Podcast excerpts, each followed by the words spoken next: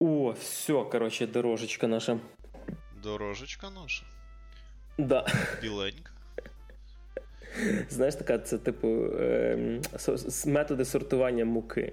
Насправді. Методи сортування муки. Ну, одразу видно, що людина переїхала в Київ і почала вкушати всі блага великого міста, що прекрасно, безумовно, я я за тебе дико радий. Нічого, приїдеш в гості на на до мене, то поліпимо з муки щось разом. Так, так, з муки. Е, як вже зрозуміло, напевно, що наші любі слухачі ми все-таки пережили 2020 і в ваших вухах досі будуть звучати, як і завжди, Максим Морозюк. Всім привіт. Мене, як завжди, звати Григорій Трачук. Це 30 30 30 Йоп, твою мать. Я думаю, 304-й, да. Це 34-й випуск подкасту «Та ти що?» Поїхали. І починається наш новий рік е, майже з того, чим він закінчився. Ще з одного діца, тільки напевно, що е, більш медійного. Думаю, що не тільки ми дивимося, але й ви також знаєте, хто такий Тайлер Андерсон і канал Geek Journal. Доволі веселий дядько, який розказує не тільки про гік, скажімо так, новини, а і про багато чого іншого. Наткнувся на невеличку таку компанію недовольну, доволі майже інді телеканал, я б сказав би, один плюс один. От. Макс, е, що ти про це нам розкажеш, напевно? Я про це розкажу, що я в кінці кінців просто єв, тому що, ну, типу, знову ж таки, не так, щоб я там дикий великий фанат Geek Journal. Для мене це по великому рахунку український беткомедіан на мінімалках, але один плюс один вони порушили не тільки морально-етичні, а й юридичні норми цим стреком, тому що насправді чувак мав повне право використовувати матеріал 1 плюс 1 в своєму відео. Давай, може, в двох словах е, розкажи нашим слухачам, е, в чому взагалі проблема. А Тайлер випустив 25 е, чи 30 хвилинне есе на рахунок того, чим був і чим став канал 1 плюс 1. Тому що, ну так, just in case, я як дитина 90-х, я в свій час так доволі активно дивився телевізор. І я також пам'ятаю, що 1 плюс 1 іноді дійсно вражав доволі цікаві проекти. В них була непогана кінопідбірка від всіх цих так треба продакшн. В них були, в принципі, відносно цікаві телешоу. Вони іноді навіть старались свого роду зовсім трішечки експериментувати, і колись це було відносно цікаво. Але, але, але, в наш світ потихеньку помаленьку почав приходити інтернет. Цікавість до телебачення в людей падала, і швидше всього відбулись два конкретних фактори. Типу, з 1 плюс 1 почали йти е, більш-менш креативні вагомі кадри, в силу того, що трафік зменшився, гроші зменшились. І другий факт, 1 плюс 1 просто від цієї кризи ідей почав робити всяку. Ме. І відповідно цей Тайлер це освітлив. Плюс в нього був як мінімум один огляд на серіал, здається, школа від 1 плюс 1. Так, да, був, був. І нам, нам навіть не на один сезон доволі годно було. Так, і типу. Один плюс один трошечки бомбанув від цього есе і вліпив чуваку навіть більше страйків, ніж е, вимагається для того, щоб заблокувати канал, що було повним маразмом. Чувак, як наслідок, випустив відео про те, що канал швидше всього буде заблоковано, тому що на той момент, коли записав це відео, він не знав, чи буде він розблокований чи ні.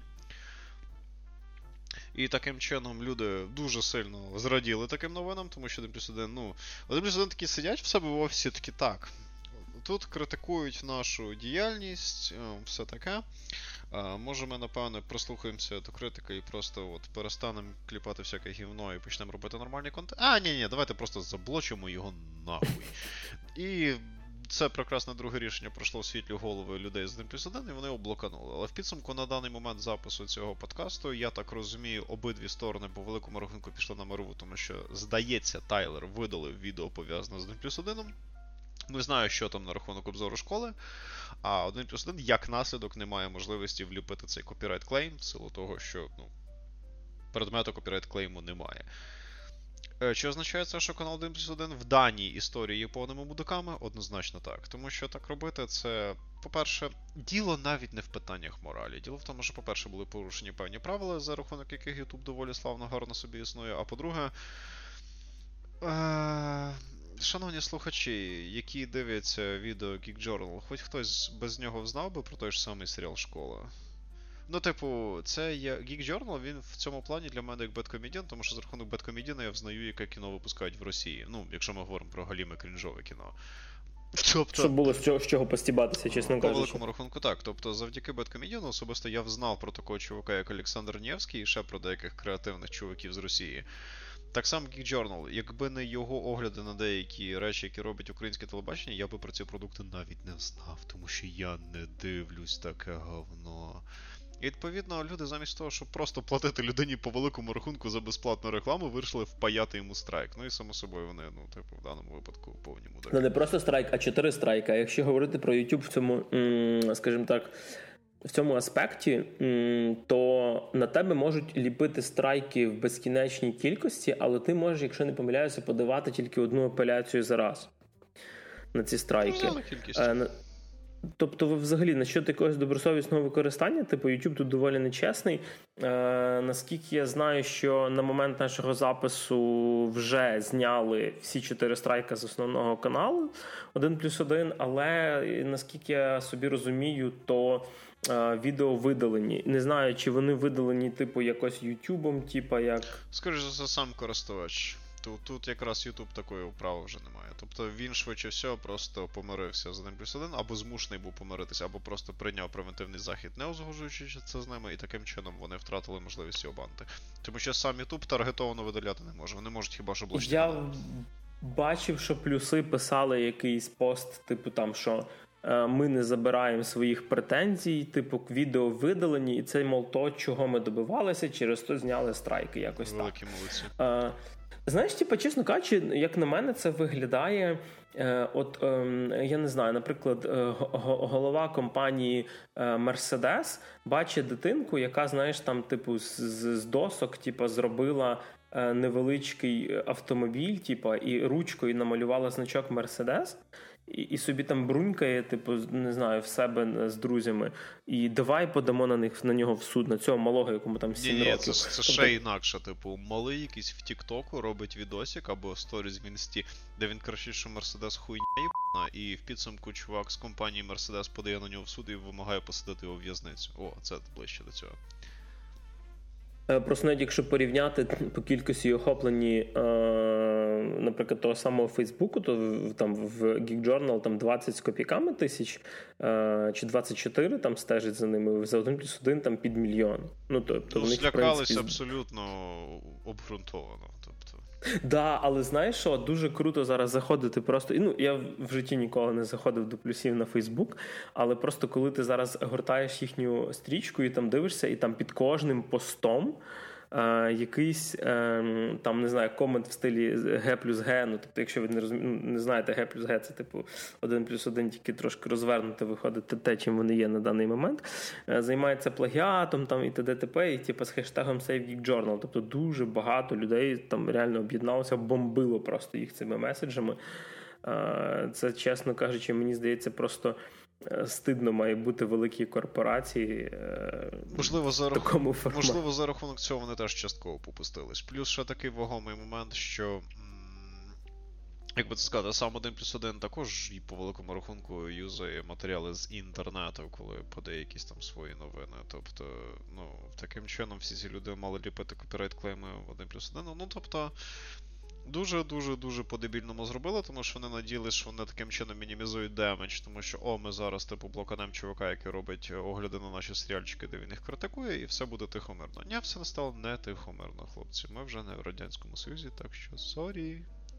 Е, так, чесно кажучи, доволі сумно дивитися на те, е, куди це все скотилося, тому що якраз я дивився його цю, цю віддяжку, при тому, що його видалили, але інтернет, звісно, нічого не забуває. Якщо хтось хоче знайти там те його заборонене відео Тайлера, то думаю, знайти це в інтернеті не проблема. В Даркнеті таке, знаєш. Е, та ні, навіть чого, диви собі, навіть на Ютубі є люди, які там швиденько зберегли, перетранслювали, перезакинули цю віддяжку. А перезали в обхід основного автора, це абсолютно нормальне явище на Ютубі. Так, типу, ну, щоб зберегти Е, в принципі, я про це дивився, і там було доволі так Там взагалі там перша половина відео, типу, це ти доволі лампово згадуєш про те, що один плюс один це було там типу, дві години. На УТ-1 вони мали собі часу і знімали в Роднянського на квартирі. Ти такий, ну прикольно, типу. А потім, звісно, починають розказувати про те, як там е, при тому, що в нас там не дуже хороші, м'яко кажучи, стосунки з, з сусідами з боку, транслювати російські канали. До речі, е, в мене в самого насправді вдома вже такого, як телебачення, власне, типу як тебе, немає років 15, напевно, що тому що інтернет, Netflix і т.д. Але е, коли їздив на свята, був там, е, типу, в тещі, в родини, в друзів, заходив, в когось був як е, було телебачення, і там розумієш, коли йде реклама, типу, йдуть аля трейлери фільмів, серіалів, і на, там йдуть трейлери російських серіалів, дубльовані українською мовою. Ну тобто це просто настільки. Крінжово, типу, чесно кажучи, виглядає. Ну, чекай. Попит породжує що? Правильно, пропозицію. У нас ще досі багато людей, які таке дивляться, так що. Так, так що думаю, е, та ти що всіма руками і ногами і іншими кінцівками за Geek Journal. Е, чуваки, Чекай на наступний і... огляд якоїсь херні від тебе, чувак. Да, да, чекаємо, чекаємо просто. І Або взагалі, я думаю, що. Я думаю, що взагалі не зупиняйся і не зупиняйся хаяти тих людей, які на тебе кидають страйки. Типу, не треба того боятися, тому що, що знаю, він там. От, і на цій веселій ноті хочеться запитати таку штуку і перевести трошки тему. Е, Як ти взагалі новий рік пережив? А то ми щось так е, зразу почали з такого серйозного. Ну, чекай, у нас у нас сценарій який правильно, як картини Пікассо, тому це абсолютно нормально. Я думаю, слухачі вже звикли. Чому зразу пережив? Я його доволі весело провів е, під телешоу Пацанки. Ну, типу, напевно, зараз це буде трохи зашкварно, але, ну, типу, тим не менш, це був четвертий сезон, здається, російської версії пацанок, який називався Дікає плем'я. По-друге, дійсно дикі.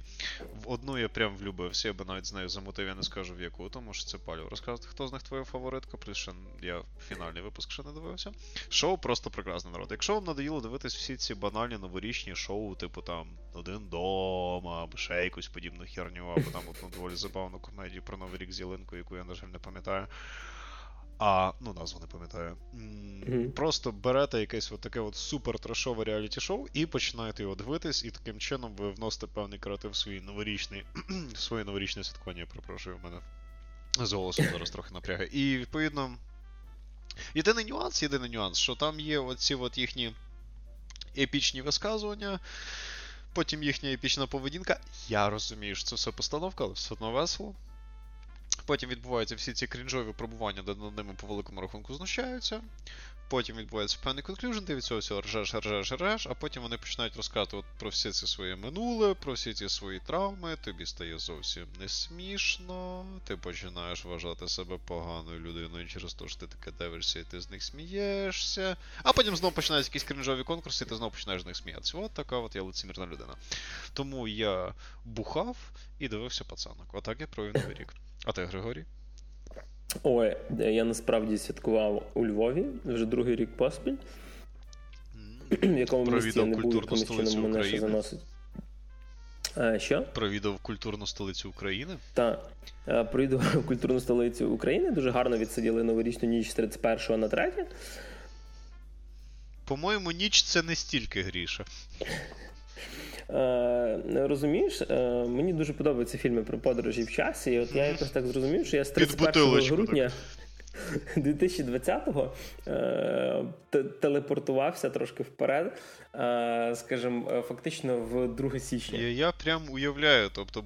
Українська якась така середньостолична сім'я, чоловік такий бухає на кухні, дружина така приходить, скільки можна пити, Такий, я не то, що п'ю, я передужу, я подорожую в часі мала, коротше, і такий заливає просто. Завтрашній день, типу, казав Time-traveling, типу, від Jim Beam а. Так-так, Якщо я не пам'ятаю вчорашнього вечора, значить я просто перемістився з нього одразу в ранок. Я думаю, це якось так і працює. Знаєш, просто ти маєш забігати як Док Браун, і такий Марті, який зараз рік, типу. Щось таке. Ти ти подорожував через е, коли розігнався до 88 е, градусів. цих типу градусів замість кілометрів за годину. І такий Марті, напевно, док, док там, напевно, мали бути кілометри за годину, але, але окей. Ой, а взагалі, знаєш, мене насправді дуже тішить і можливо якось позитивно на це дивлюсь, звісно. Але коли в нас зараз народ каже, ой, 2020 буде такий дуже класний, а 21-й буде ну тобто, класний в лапочках, а 21-й буде прям от супер нормальним не роком. Типу, е, я думаю, що коронавірус, який, напевно, я не думаю, що в нього вдома висить там якийсь григоріанський календар там.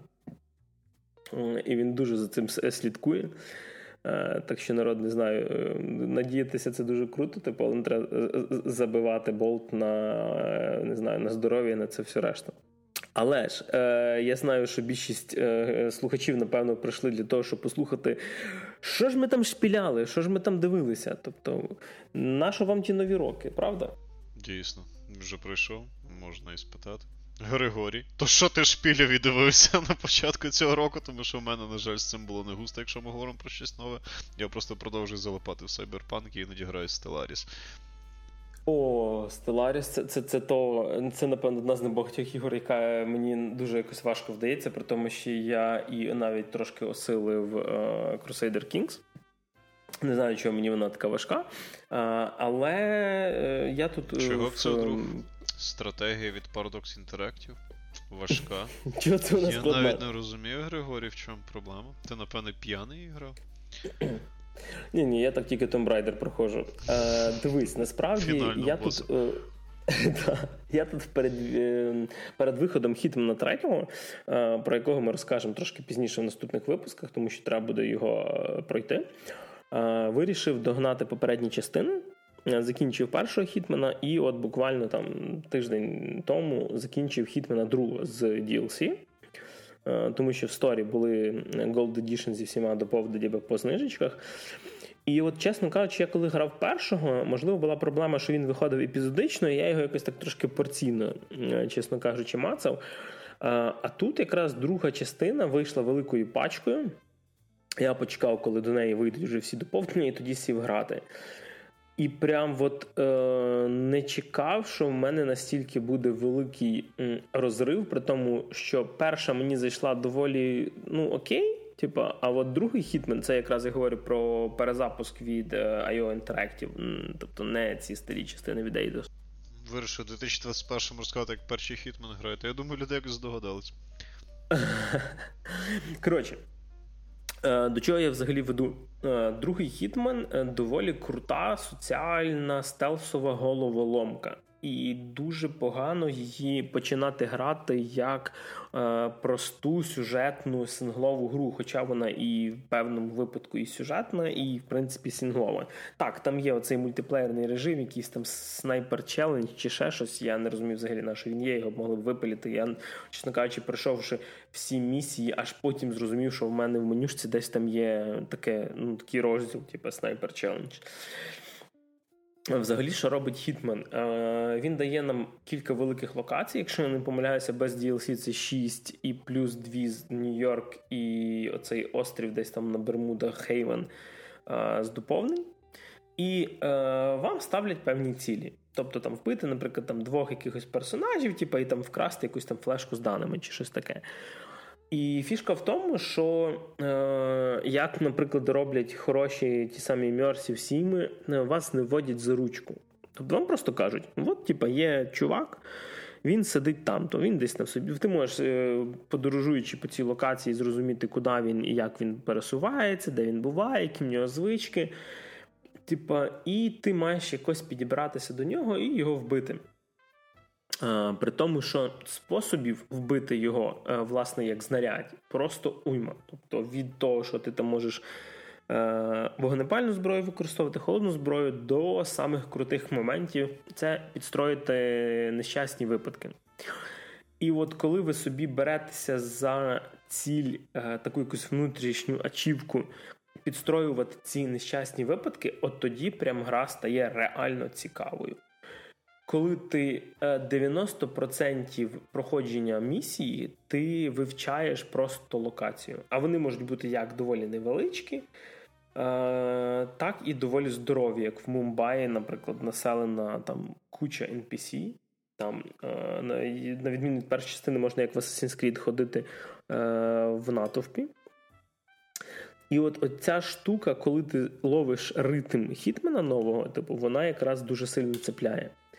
Е, не знаю, чи всім гра зайде, але якщо ви хочете починати, то є два варіанти. Тобто ви можете купити е, третю частину, і якщо я не помиляюся, якщо ви берете якийсь там е, Gold Edition, то у вас в межах одної гри буде вся трилогія. І це прям такий ультимативний пак. Ну так, да, звісно, там для мене, який має першу і другу, воно нічого не дасть, тобто немає смислу купляти Ultimate Pack. Але дуже крутий стелс, е, який навіть на доволі там не знаю, на нормальній складності не дає якогось шансу на помилку. Е, не знаю, брати всім. Хто колись грав Хітмена, го, пробуйте. Е, єдине, що я скажу, третя частина, якщо для когось це проблема, в неї немає, принаймні я це знаю про консольну версію, в неї немає локалізації навіть російських субтитрів, якщо комусь English важкий. То вчить потроху English. Як можна далі так жити, не знаючи англійської але розвивайтесь якось потроху. розвивайтесь якось потроху, ні? От. Е, Так що ні, я про те, що кажу, що е, перша, друга має повністю е, перекладений текст. Єдине, що в другій, я знаю, в них були проблеми з бюджетом, і там, е, типа, заставки між місіями, вони такі, знаєш, як. Ну, дешманські е, такі ці вставки. Дуже дішманські, так. Да. В третій частині вже все нормально. Сіджа, красота, вона взагалі насправді місцями малює супер знаєш, е, пейзажі, зважаючи на те, що там немає якогось там дистракшена середовища, тобто це не є якийсь Battlefield, де треба будинки підривати. То воно малює прям дуже гарні локації. Е, ну, не знаю, про Хітмен мені вже більш немає що додати. Коли пройду третій, розкажу про третій, а поки що другий, е, якщо не помиляюся, якщо вам там. Ви взагалі можете насправді до другого його хітмена е, перший level скачати безкоштовно. Він, типу, як де якось безкоштовний стартовий набір, чи щось таке називається в store і. І ви можете просто попробувати і зрозуміти, чи воно вам взагалі заходить. Тому що є великий шанс, що не зайде. Типу, це специфічна гра. Це навіть не stealth на рівні Dishonored, де, типу, вам, ну, тобто, де ви можете, в принципі, з е, сокирою на перев'яз пройти level. Ну, Тут вам кажуть, що ви це можете зробити, ну це прям дуже складно. Dishonored в цьому плані простіший. Він все-таки дійсно робить такий момент, що ну, як міс... як локальний експерт по Dishonored, типу, скажу. Скажу вам так, що типу дійсно по великому рахунку ти можеш грати Dishonored просто як якийсь слешер або бойок від першого лиця і взагалі не паритись. Хітман він трішечки не в ту сторону працює. Тобто ви тут маєте розуміти, що це все-таки нішовий екшон. Ще коли виходив цей Absolution в 12 чи 13 році, це вони старались якось і на. І і рибку з'їсти, і на сісти, і вони, типу, пробували і екшонисту складову якось внести, і, типу, stealth при цьому скомбінувати, і дійсно можна грати по stealth у трушному. Я навіть одну місію пройшов на по-моєму, Silent на тінь чи щось таке. Я я, я просто в локалізації грався. Я не пам'ятаю просто, як це на English і було. Мені здається, на російську було тінь. Ну, це ти коли тебе ні разу не побачили, і коли ти нікого не вбив. Так, я практично. І це була ще та місія, де ти за трьома чуваками ходиш. Тобто я всі три вбивства підлаштував як нещасний випадок, що було доволі круто. Але з іншої сторони, вона якось не вносила якихось дуже диких обмежень на те, щоб просто грати його екшон, крім цих поінтів, тому що там не було переносу якогось дуже дикого між місцями твоїх ресурсів, все зводилось до цієї от, типу сюжетної штуки, та й сюжет там був якийсь дивний. А от е, вже з цими ремейками, так званий Hitman 1 по новій і цей Hitman 2, вони вже повернулись знову ж таки до того, чим це було раніше. І ви враховуєте, що це доволі медитативний процес. Тобто це це не екшен, це така головоломка. Це дійсно, як сказав Ріша, це головоломка. Це от як грати Dishonored на найвищому рівні складності через стелс, або той ж самий Deus Ex так грати, але ще замутніше по-своєму. Тому вважайте, хоча я по великому рахунку дуже великий хітман, якщо ви любите пограти отакі. Во, якщо ви в дитинстві любили стратегії, але на консолях вам стратегії гратись не подобається, можете пограти хітмен. Отут я навіть не жартую, насправді. Це дійсно. Це прям дуже дуже порівняння таке неочікуване. Ну, в певній мірі, ну, типу, чувак, це дійсно те саме мислення, яке ти використовуєш, коли ти граєшся стратегії. Ти замість того, щоб просто бігти на пролом і фігачити за рахунок своєї реакції, ти типу обраховуєш всі ризики, обмірковуєш, прикидуєш, стараєшся, аналізуєш, пробуєш саме своєму інтелекту дати вихід за рахунок тих ж самих нещасних випадків, ну і так далі. Тобто, в певній мірі певний стратегічний, доволі вагомий стратегічний елемент є. До речі, знаєш що? От мені зараз. Ем... Ну, ще таке від себе додам. Це е, я б сказав би, що це така більш олдскульна гра. Тобто, е, і останнім часом я якраз від таких ігор е, кайфую, тому що останнє я згадую, що я проходив. Наприклад, це був ремейк другого Резидента, Hitman, той самий Dishonored 2, і це ігри, які тебе за ручку не водять. Зараз, до речі, в мене руки якраз звернулися до сьомого Резидента, якого я колись так і не доприйшов. Зараз допроходжу, вже там майже до корабля дійшов, хто проходив, той знає. Прямо дуже мені залітають такі зараз ігри. Вони не є е, довгі, вони не є грьобані open world, які, чесно кажучи, вже трошки під. Зовсім трішечки. Да, мене ще не настільки, тому що я там типу, і е, пройшов е, кіберпанк вже нарешті добив його до кінця, тобто там дві кінцівки побачив. А от мене настільки, що я не знаю, чи в принципі буду проходити до кінця Кіберпанк, хоча він мені в цілому подобається. Коли я буду проходити GTA 5, Відьмак 3 і RDR 2, я також без поняття, тому що в мене вже просто фобія open world ігор, тому в принципі так, це це трохи остопизділо, вибачте. Давай цей, давай в RDR е, в онлайн. Угу, там так. можна бути самогонщиками. А давай просто гівном поможемося, що такого. Ну, типу, просто я я от прийду до тебе в Київ, ми просто поможемося говном. Ну тобто, яка ж різниця по великому рахунку? Це хоч весело буде. Ну, типу, дика повага до RDR як до сінглової гри, але це RDR онлайн, я просто не розумію, навіщо це було. Не знаю, я просто почув, що там можна бути самогонщиками, і мені було цікаво подивитися, що це. Ну, я таки не пробував. Да, да, ага, да, ага. да. Приватна броварня Григорія Трачука там. На першому поверсі в твоєму мікрорайоні такий просто. Оковиту наливаєш. Це, це хороша бізнес-ідея, чесно кажучи. Ну як хороша? Це як бекап, знаєш, для Так, так, так. Якщо якщо криза середнього віку вдарить і тобі надають твоя поточна робота, можеш піти в алкогольну індустрію. Думаю, так. Да. От. Е, ну і від ігор хочеться зразу перейти м, до того, що ми подивилися. Взагалі, 2021 рік, м, як мінімум, перша половина буде доволі серіальною великі контори, типу Warner Brothers і з ними ж HBO і Disney, ті ж самі Marvel переходять в, типу, в серіали. Але почати хочу насправді з одного фільму, на який я випадково натрапив на Нетфліксі, який називається Суд над Чикагською сімкою The Trial of the Chicago Seven. Е, це судова драма Аарона Соркіна. Якщо хто не знає, то Аарон Соркін, дядько, котрий е, зняв і написав сценарії до багатьох фільмів, таких як Соціальна мережа, наприклад, е, Newsroom, доволі крутий серіал про канал новин, Стів Джобс з Фасбендером, Гра Моллі і взагалі е, сам дуже крутий як сценарист. Там, Наприклад, Війна Чарлі Вілсона. Хороший адаптатор. Е, так. Тому що всі типу... три штуки, які ти сказав, це ж по реальним подіям, якщо я не путаю. Ну, крім так, Newsroom, майже, здається. В нього в нього якраз. А, ні, ну дивися, Newsroom, він насправді не він не то, що по реальних подіях. А взагалі, якщо ти його. Чи ти дивився, можливо? Я починав, але, на жаль, не мав можливості продовжити. Коротше, Newsroom, по-перше, най, най, найцікавіше, що грає Джеф Деніелс, це чувак, який грав в тупий ще тупіший. Цікавий факт.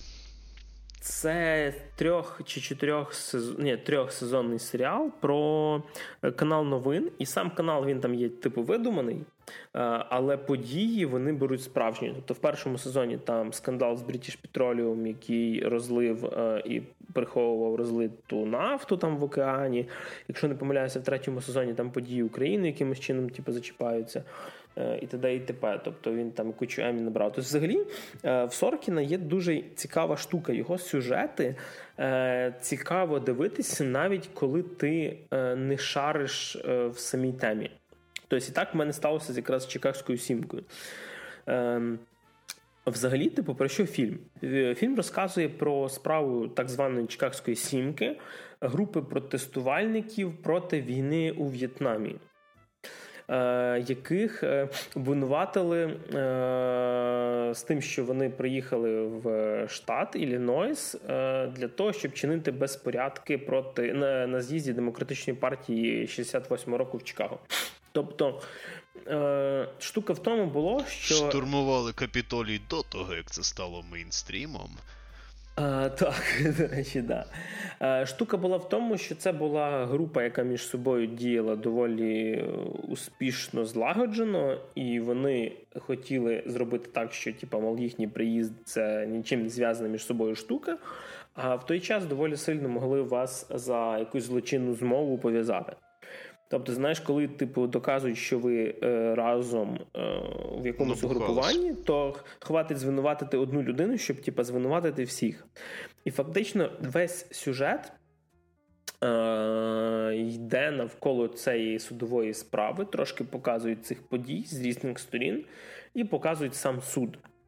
Е, доволі крутий е, акторський, скажімо так, ансамбль. Там є і Саша Барон Коен, який не тільки Борат, а виявляється доволі в різних амплуа його можна по-різному побачити. Едді Редмейн, який е, ви пам'ятаєте, напевно, який грав Стівена Хокінга.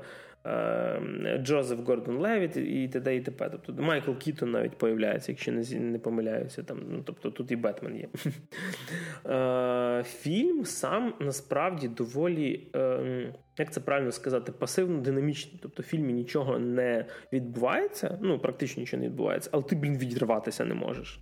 Ну, як нічого не відбувається, ти говориш в площині якогось екшону, тому що, ну, типу. Я в площині тому, що там, знаєш, е, статична зйомка, немає якихось е, сильних подій. Це типу, реально судова драма. Але я ну, в своєму житті бачив скучні судові драми. Ну, знаєш, де типу, люди говорять, але ну, це не цікаво. Був свідком чи що? А, Ні. Е, але, типу, а тут якраз дуже круто знято, і Соркін це вміє. Тобто Соркін вміє дуже круто якось подати розмовне кіно, і йому не треба робити вичірні діалоги, типу як робить Тарантіно.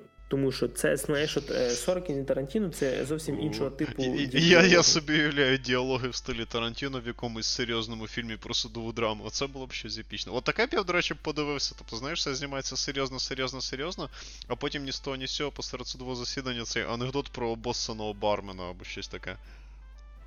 Ну, Взагалі, єдине, що ще хочу додати, е, sorry, що перебив тираду про бармена і, його виділення. Е, якщо ви не в курсі, чим закінчився цей суд, і взагалі про що ця вся була історія, Спойлери е, Вікіпедії. Не, не гугліть. Не гугліть. Ну, тобто, це. Не варто, типу, там воно це воно доволі круто знято. Тобто, серйозно. Я я думаю, що там, як мінімум, на якийсь Оскар хтось піде, тому що вже в 21-му році нагородження таке має бути в онлайн режимі. А, да. Чуваку по пошті будуть відправляти цю статуетку Оскар. І, чого? Там, знаєш, там... і виграв такий-то, такий-то, і там на задньому фоні чути, як чуваку дзвонять в двері, він такий розпакує: О Боже, Оскар. От, Так що доволі крутий е, фільмець. Е, Ми при тому, що ми його дивилися в потязі. Благо, Netflix дозволяє, до речі, е, скачувати фільми в офлайн. Дивитись тобі їх в потязі. Да. На примітку 1 плюс 1. А то якби ти школу попробував в потязі дивитися тебе б одразу. Кондуктор, знаєш, так пістолетом в лице тикає, так, а ну.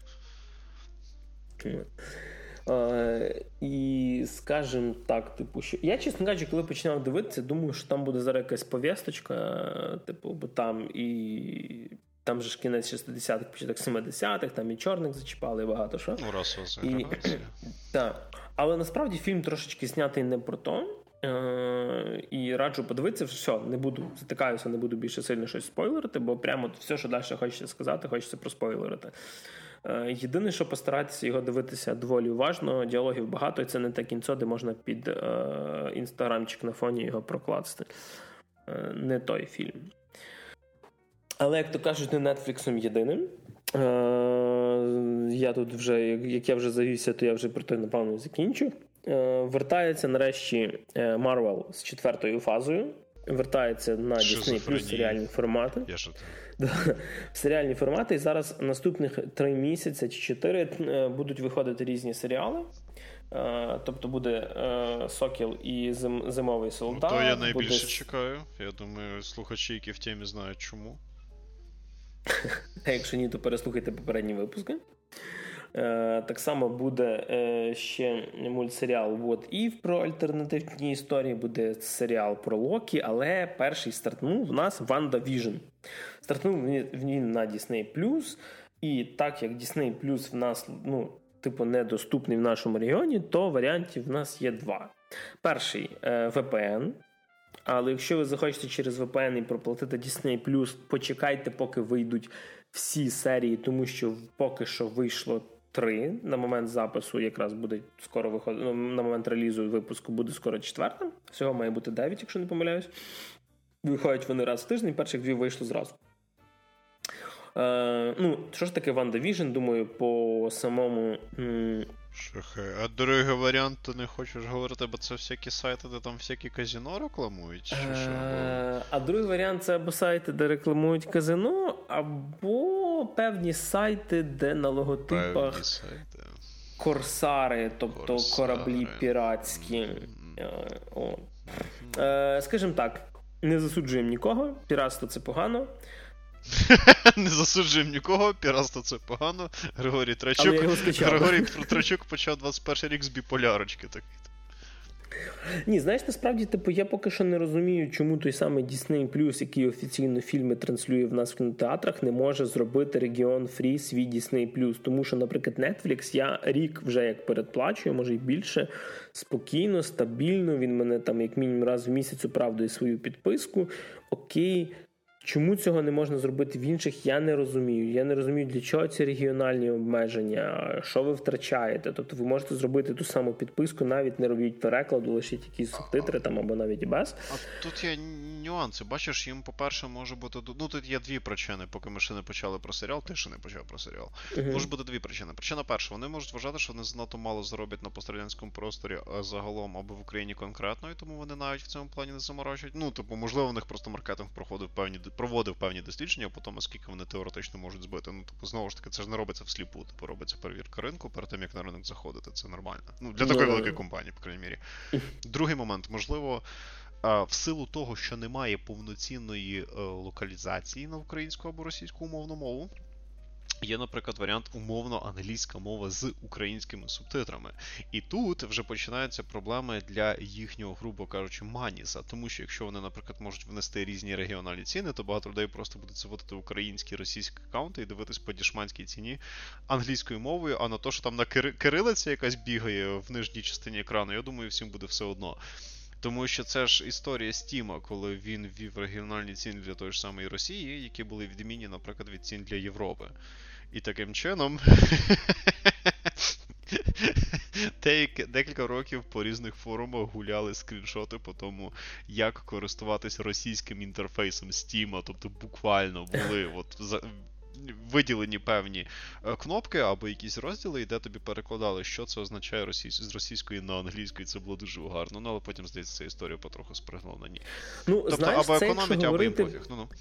Це якщо говорити про формат ведення регіональних цін, я тоді тут розумію. Але, наприклад, той самий Netflix, при тому, що там е, навіть вже вийшов один фільм е, з українським дубляжом.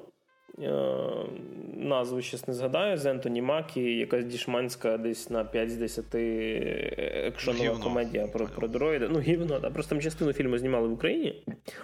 Е, і через то через то, через то, чесно кажучи, якраз і типу, зробили український дубляж. Субтитри українські є багато де насправді. Але в нас немає регіональної ціни. Тобто, типу, ми, якщо, наприклад, за Family підписку там на 4 девайса, 2, типу, на 4 девайса максимум, 2 одночасного перегляду, платимо, якщо не помиляюся, 7, чекай, де, чи 7 чи 10 євро. І, типу, це загальна ціна, яка є всюди. А в Disney Plus така сама політика? Так от фішка в тому, що в них, типу, якщо в них ціна в тих країнах, яка вона є, в них одинакова ціна. Ну тоді Ну, вони типу, тоді їм тобто- просто впало заходу на український ринок, значить. Якраз це мені дивно, тому що блін, я не знаю, Тому що то карантин, і всі вічно сидять вдома, і заходить людям просто будь-яке гівно, тому що люди, які проводили активне образ життя, все одно в силу всіх цих карантинів часто змушені сидіти вдома, і ти можеш на всіх цих стрімних сервісах дуже гарно заробити. Тому це вони, звісно, лашать. Але, але, але. Е, так, повертаючись назад до серіалу, до, до серіалу Ванда Vision. Е, що ж це таке? Е, це специфічний сітком, тобто, так, так, Стає типа там цікаво. друзі. Е, але це я, я якраз ем, дуже акцентую на слові специфічний, ем, який показує е, Ванду, яка була Scarlet Witch е, з Марвел Всесвіту, і дроїд Vision. Показують їх як пару в 50-х роках в першій серії, які приїжджають е, в типу якесь маленьке містечко американське, і там намагаються якось типу, адаптовуватися. Він там ходить на роботу, вона, типу, домохозяйка. І перша половина першої серії, взагалі, доволі часто початки кожних серій, вони думати подані про як. порно, не думати про порно, не думати про, про порно. про дроїда і відьму. Пізно. Коротше, я до чого веду. Ем, серіал намагається здаватися сіткомом, і в кожній серії нам показують наступне десятиліття. Тобто, якщо типу, перша серія це 50-ті, друга 60-ті, третя він вже стає кольоровим 70-ті, і я так розумію, що чим далі, тим буде типу, далі він рухатися вперед. В часі цей серіал, але е, він мені нагадує, розумієш, щось між сіткомами старими, типу там Dead 70's Show, якщо хтось бачив, якщо ні, подивіться, доволі смішна штука. Або зелені гектари. І, е, і як це було колись? Типу Twilight Zone, знаєш, типу була оця сумрічна, сумрічна зона, Цього типу серіал. Це був такий кріповенький доволі серіал. І ти, коли дивишся Ванду Vision, тебе постійно не покидає відчуття, отаке, типу, щось тут не так. І там, типу, 100% щось не так. 100% все не так, як вам здається. Але серіал хоче вам доказати спочатку про те, що він, типа, сітком, що він про ха-ха-хі-хі з закадровим сміхом і т.д. Але його треба дивитися доволі уважно. Тобто, це так, це міні-серіал, але це типа річ, в яку реально вклали бабки Марвел. Він дорого багато знятий, при тому, що перші дві серії взагалі чорнобілі. Тобто прям гарно виглядає, тобто прям багато. Ну, Да, ну, типу, хорошо. Дивися, я скажу так: типу, він виглядає гарно в плані того, що вони реально знімають як в 50-х першу серію. Тобто, там, наприклад, в 50-х, якщо типа Ванда переміщає там в повітрі якісь елементи, то вони реально ніби ниточками підвішені. Ну тобто, Дорого, дорого, роблять... дорого. Блін, я от не хочу дуже Я, спойлерити, я тому зрозумів. що... Ну, тобто, грубо кажучи, вони вклались ресурсами цей серіал. Тобто, Так, вони, вони вклалися з кожною серією. Ти бачиш все якісніші скачки, тому що ми вже дійшли до, до кольорової картинки. Там була чорно-біла, при тому, що це не просто чорно-біла картинка, це персонажі говорять як люди з 50-х. Тобто там нема такого, щоб тут от хоп, це просто воно чорно-біле, але люди з мобільниками ходять. Ну, І ну, ну, воно ну, дуже дивне. Воно реально дуже дивне. А. Ти сидиш, тебе, тебе в кінці кожної серії дуже заінтриговують. Блін, я не знаю, як я дочекаюсь наступних трьох-чотирьох серій.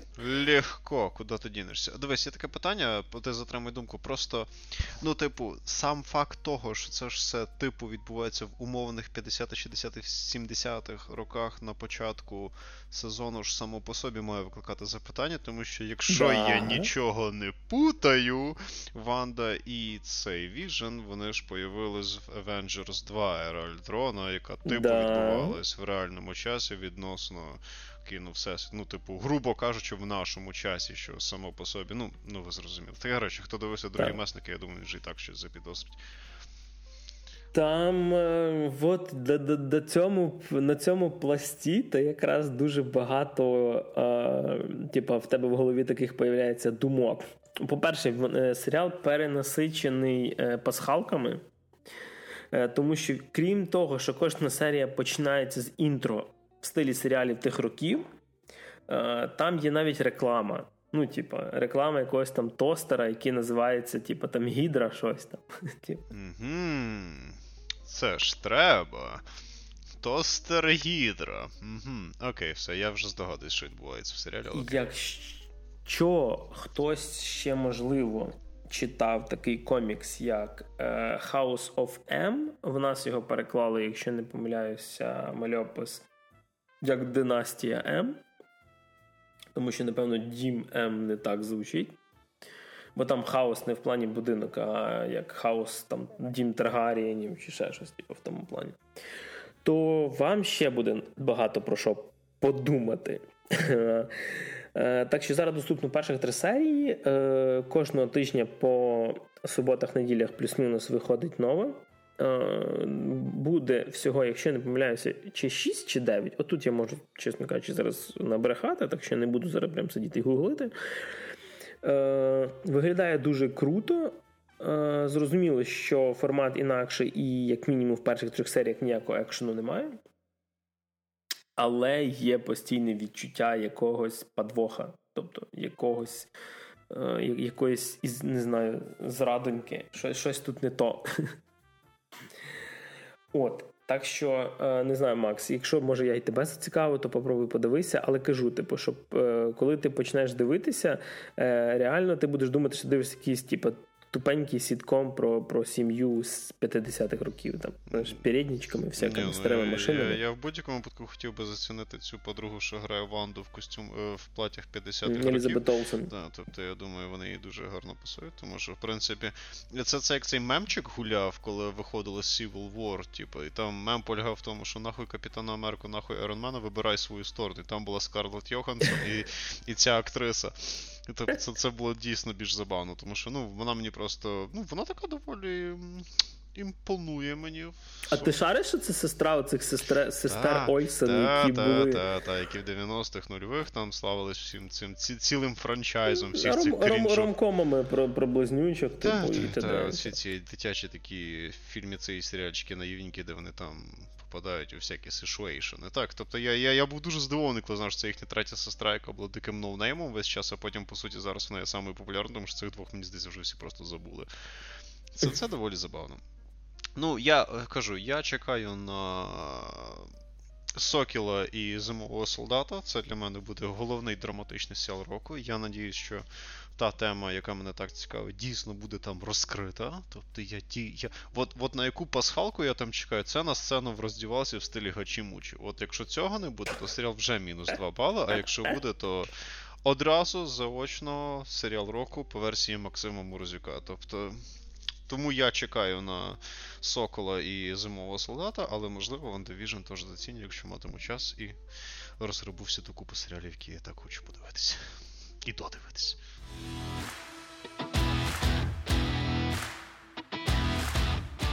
Окей, ми більш-менш підвели якісь певні підсумки по тому, що ти глянув. А на що ти, наприклад, цього року чекаєш в цьому випуску, скажеш?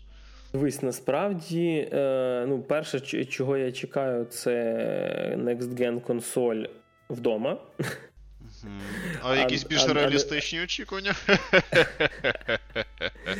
Е, взагалі дуже цікаво, типу, що буде з консолями. Хочеться щось вже прикупити додому. Хочеться PS5, чесно кажучи, тому що на Xbox трошки заглядався, але все-таки навіть коли захочеться ще якусь другу консоль мати, то все-таки я думаю, з Xbox це буде Series S. Е, але, типу, на нього я дивлюся тільки як на ретро-консоль, тобто, щоб можна було пограти там якісь стрім, можливо, колись ігри. Перший а так все-таки, да, хоч, хочеться PS5. Понятно, тобто тут, тут, типу, да, не вийшло мені взяти її в цей період е, перегонів е, за тими одиницями, типу, які в нас сюди потрапляли. А, На рахунок, е, все-таки. На рахунок е, того, що подивитися, да, звісно, що е, чекаю на Марвеловські всі серіали і чекаю на повернення кінотеатрів, типу, в звичний ритм, щоб можна було щось нарешті подивитися. Чи хочеться е, від Марвел не тільки тих серіалів, які ми поанонсовували, а мені вже хочеться якогось такого, знаєш. Е, Продовження цього Cinematic Universe далі. Тобто я хочу побачити, там, е, що в нас стане причиною того, що буде в нових месниках. Типу, це раз. Е, на рахунок фільмів, взагалі, е, дуже багато всього наанонсували Warner Brothers.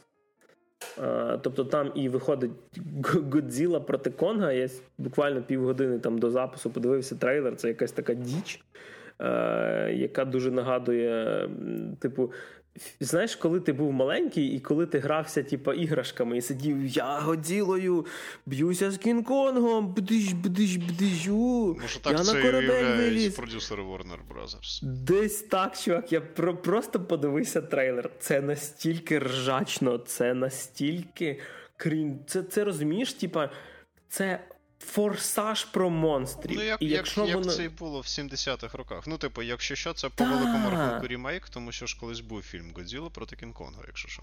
Я не жартую. Да, да. Е, І це прям дуже-дуже дуже дуже е, дивно виглядає, але я це хочу подивитися. Но Е, окрім е, Годзіли, ну, Годзіли проти Кінг-Конга це такий більше більше guilty pleasure, типу, але Однозначно, е, от що я, ді... що я дійсно від, Ворн... від Ворнерів хочу глянути, це е, Mortal Kombat новий. Я вже бачив скріншоти, вже вже є кадри. Трейлер десь, я думаю, протягом місяця теж з'явиться.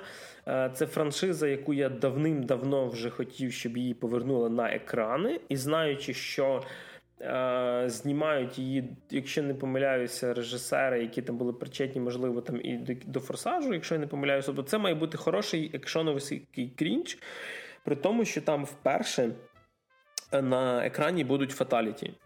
Тобто там прямо от будуть криваві добивання. Фільм буде жорсткий рейтинг R, і це добре. Тому що як може бути, не знаю, Mortal Kombat без рейтинг R? Ви взагалі гру бачили? Любу частину, будь-яку частину.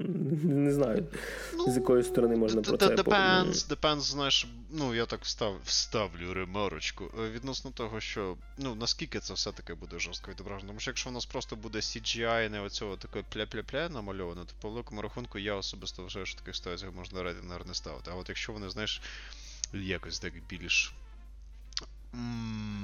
більш предметно покаже цей аспект жорстокості СС, тому mm-hmm. тобто це буде дійсно круто. Ну, але знову ж таки, якщо вони тут є шанс перегнути, а якщо ти перегнеш людей почне воротити, людей почне воротити, ніхто не подивиться. Тобто, от саме до цього аспекту я б насправді дуже так акуратно очікував. Тобто, безпосередньо я би подивився якийсь бойовичок з цією прикольною рукопашною хореографією східними єдиноборствами, тому що такого давно не було.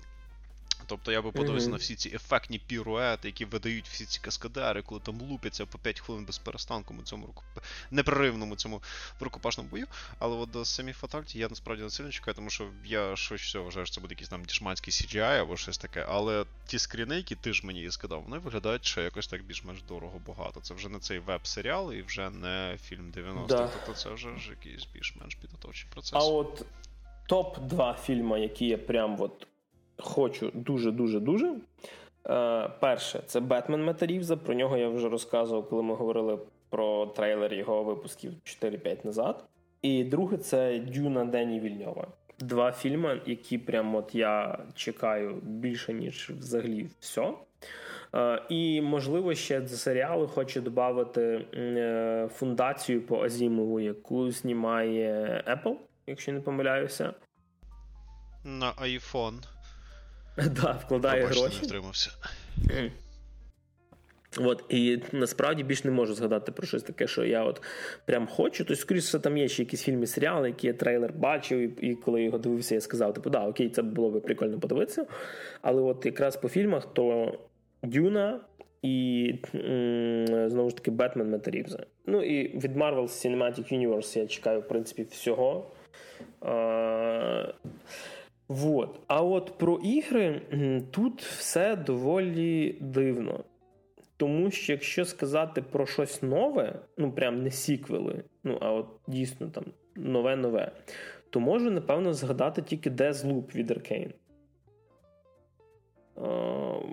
Пам'ятаєш, якщо так, да, так, типу, так, там... Це от потенційно кооперативна, потенційно мультиплеєрна гра про спланують вбивство певної кількості цих від Arkane. Це доволі. А решта, е, ну звісно, е, Resident Evil село. Після останніх демонстрацій геймплея хочу про це пограти більше і більше. Продовження історії Ітана Вінтерса з сьомої частини. Має виглядати щось прям дуже круто. Демоверсія технічна, е, яка називається Maiden. Доступна для PlayStation 5 на PS4 недоступна, при тому, що Сюрприз-сюрприз. Resident Evil Village, який анонсували як гру для Next Gen, буде так само і на Current Gen доступний, тобто і на PS4, на Xbox One він теж буде доступний.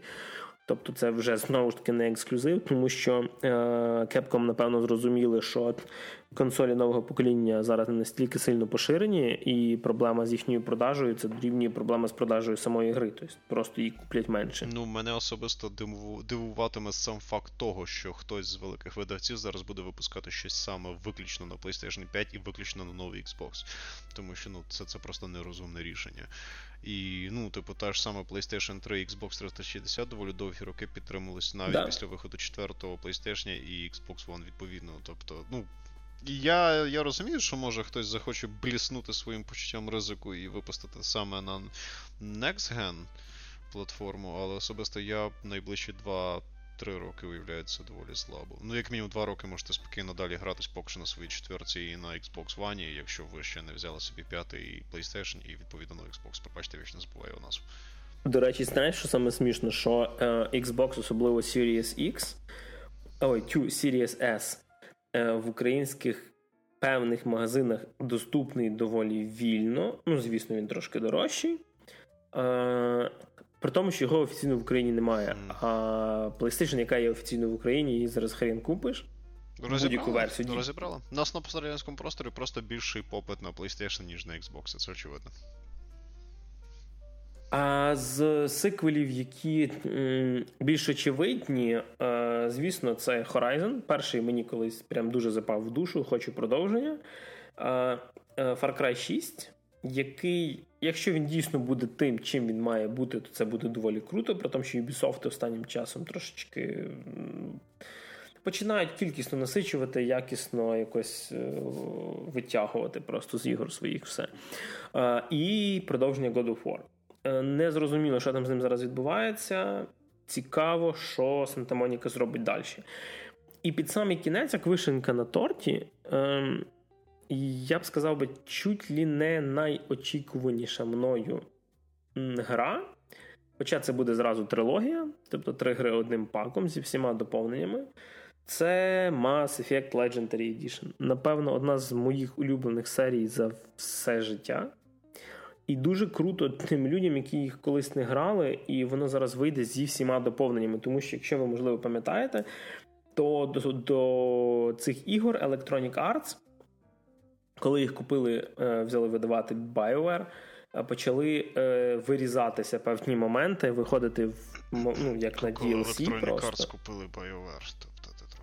Да. Тобто, просто так сформулював, ніби це BioWare купили EA, а не EA купили BioWare. А, ну, типу, я думаю, Ну, я що... думаю, ми всі зрозуміли просто цього. Да. І тут якраз штука в тому, що е, коли навіть кінцівку там третьої частини, потім з безкоштовним DLC тобі довипускали, щоб, ну, то есть, і були е, шматки цілі вирізані з гри. І якщо в нас вийде одним паком прям Legendary Edition е, повністю скажімо так, напакована трилогія Mass Effect. Е, наскільки я розумію, це буде ремастер, це не буде прям ремейк, як Мафія, перша чи Resident Evil, другий, третій. Це буде більше натягнуті текстури і т.д. і т.п., але мені більше не треба, чесно кажучи. От Мені цього буде достатньо. Я Mass Effect дуже люблю. Друга, третя і зараз виглядає доволі непогано. Перше, звісно, послабше, але якщо вони першу підтягнуть під графіку другої, третьої до сучасних розширень, які зараз є, прям буде бомба-граната. Дайте дві. І, звісно, чекаю, якщо вона вийде. Ну, якщо її анонсують на Switch, то прям Mass Effect в кишені це буде щось дико дико нереальне. Насправді про таке колись навіть мріяти не міг. От. Е, решта моїх очікувань стосуються відносно коміксів. Про них я можу говорити довго і багато, так що нічого конкретного казати не буду. Єдине, що дійсно чекаю, продовження, блять, хоч чогось. Дайте мені другі томи всього, чого я накупляв. Українські видавництва, будь ласка, досить. Тому що тільки одна рідна мова продовжує і закінчує серії. Е, проповідника нарешті до шостого тома можна буде зібрати, весь поставити собі на поличку. Фаєркло, месники, Халк, що-небудь, будь ласка, хватить нам чогось нового, дайте нам продовження старого. Тому що я не розумію, яка це бізнес-модель, де видавати тільки перші томи серій, особливо якщо в цих серіях є там по 6-8 вже томів за, за бугром. В чому проблема? Я не знаю. От, і тут, напевно, всі мої е, очікування на цьому закінчуються. Ну, а я можу про свої очікування розкажу в наступному випуску, тому що це треба зібрати трохи інформації. Так, Григорій, в цьому плані я ще поки що далеко не дивлюсь, тому що з тим, який був 20-й до 21 дожити треба було. Але може розкажемо, може. Ну, я сказав, серіалів я чекаю на, ви вже зрозуміли, на історії кого, з ким і які. І я надіюсь, ця тема буде дуже розкрита, тому що я хочу бачити горящі пукани і заодно тролити глядачів. І мені, і мені дійсно цікаво, чи вони будуть розкривати цю тему, і як аудиторія Марвел це сприйме. Ну це дійсно буде весело. А можливо, на цьому особливо ніхто сильно акцентувати і не буде, і всім буде по великому рахунку по барабану, що швидше всього і буде, тому що Марвел вони завжди дуже акуратно підходять до постановки персонажів своїх історій, що всього, крім того, що десь за межами інтерв'ю це буде розказано, цього ніхто не буде бачити. Я також чекаю на Дюну від Вільньова. Не знаю, чи матиму можливість я в найближчому майбутньому пограти з Hitman, тому що з часом не густо, але третій Hitman я також чекаю. Ну і від Arkane цей проект Deathloop, Deathloop. я теж чекаю, але ще поки що не цей. Переведення Mass Effect це прекрасна новина, і можливо я, крім того, що я вже грався стару трилогію, я все-таки навіть чисто з принципу підкуплю саме. Переведення, щоб підтримати баблом переведення цих ідей, можливо, ми будемо мати навіть продовження не таке, як Андромеда а вже хоча б хай буде чисто в переведеному вигляді. А якщо вдруг нариється, по моєму очікуванню щось цікавіше, то я ж детальніше може в наступному випуску це розкажу. А ви слухали 34-й випуск подкасту «Та ти шо?» і в студії сьогодні розказували про всяке цікаве, надіємося, Максим Морозюк. Всім 2021. Мене, як завжди, звати Григорій Трачук. До побачення.